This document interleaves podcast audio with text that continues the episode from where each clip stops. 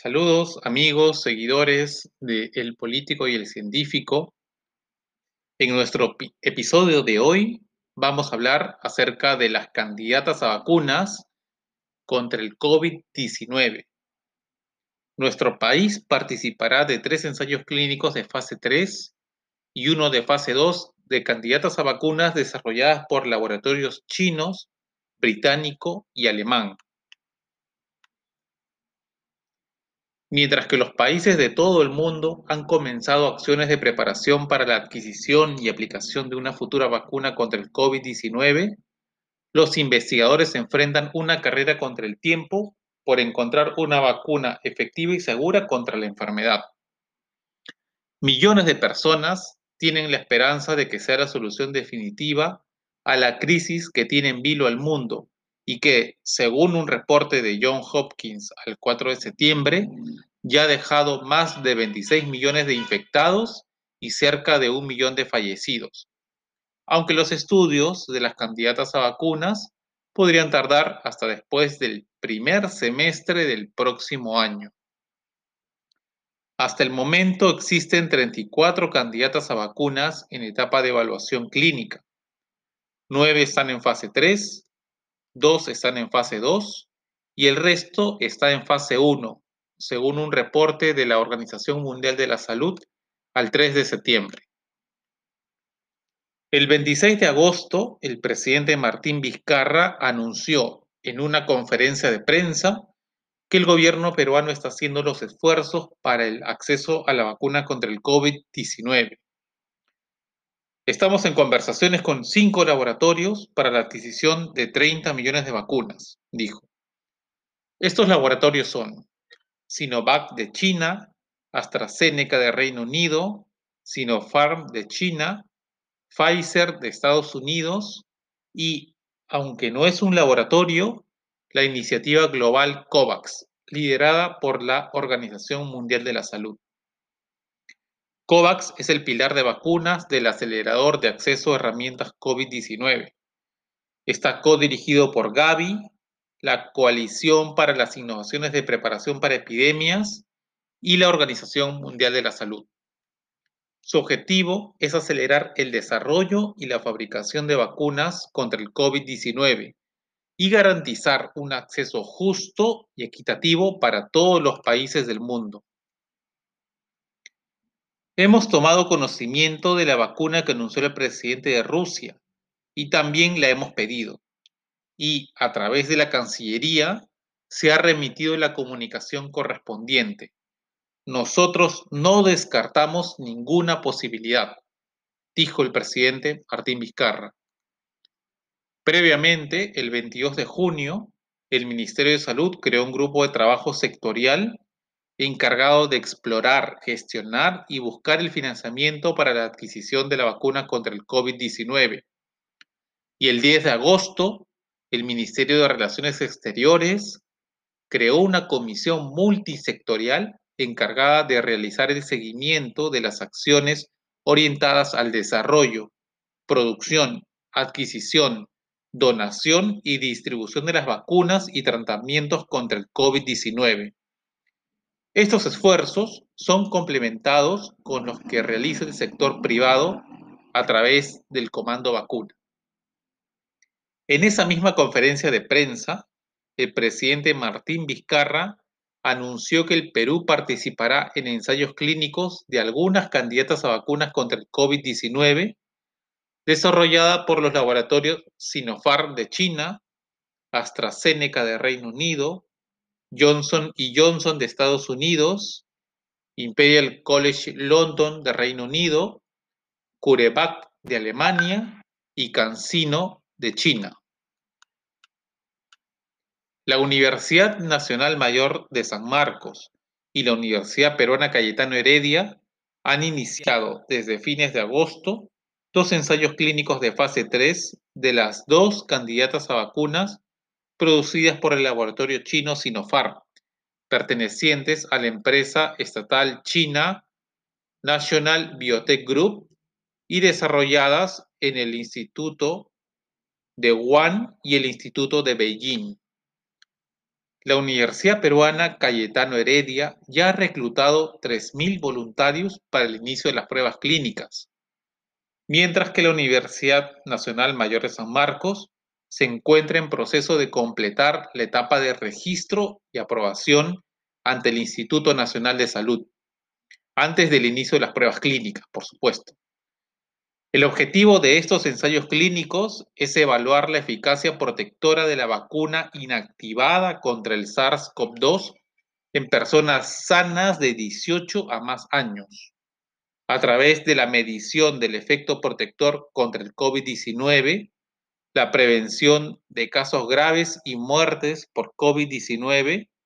la incidencia de efectos adversos o efectos adversos graves, y la tasa de crecimiento del nivel de anticuerpos séricos contra la enfermedad. Además, el 2 de septiembre, la Universidad de Oxford anunció en un comunicado publicado en su web que el Perú será uno de los países fuera de Estados Unidos que se incluirán en el ensayo clínico de fase 3 de la candidata vacuna producida por el laboratorio británico AstraZeneca y desarrollada en la Universidad de Oxford. Este ensayo clínico se viene realizando en Brasil desde mayo en 2.000 voluntarios y su medida de resultado principal son los casos confirmados virológicamente de COVID-19 en el transcurso de 12 meses. Otro ensayo clínico que se va a realizar en el Perú, aunque de fase 2A, es el que conducirá RPS Perú en conjunto con el Instituto de Investigación Nutricional utilizando la candidata vacuna producida y desarrollada por el laboratorio alemán CureVac, el cual ha sido autorizado el 20 de agosto por el Comité Nacional Transitorio de Ética en Investigación del Instituto Nacional de Salud. No se sabe con exactitud a qué laboratorio se le comprará las vacunas, debido a que todo depende de los resultados de los estudios de fase 3 y de las certificaciones que se requieran para garantizar la seguridad de las personas, dijo el viceministro de Salud Pública, Luis Suárez. En una reciente entrevista a un medio local, el 4 de septiembre, Luis Suárez, viceministro de Salud Pública, dijo que, además de los convenios de confidencialidad suscritos con los laboratorios Pfizer de Estados Unidos, Johnson Johnson de Estados Unidos, Moderna de Estados Unidos y la Universidad de Oxford AstraZeneca de Reino Unido, en los próximos días se suscribirán acuerdos con el Gamaleya Research Institute de Rusia, Novavax de Estados Unidos y COVAX para tener facilidad de compra de las vacunas cuando culminen los estudios y cuenten con los certificados respectivos. Además, afirmó que la campaña de vacunación contra el COVID-19 tendrá como objetivo vacunar a 20 millones de peruanos mayores de 18 años en el 2021, mientras que para los menores de edad será en el 2022. Debido a que los resultados de los ensayos clínicos en este grupo etario recién estarán listos a fines del próximo año y que en un primer momento la vacuna se aplicará a las personas mayores de 60 años, a los que padecen enfermedades crónicas y simultáneamente a los trabajadores de la salud, fuerzas del orden y personal de limpieza, que trabajan en la primera línea de batalla para reducir los casos graves y muertes por COVID-19. Sin embargo, no todos los ensayos clínicos de candidatas a vacunas van a conducir a una vacuna segura y efectiva contra el COVID-19.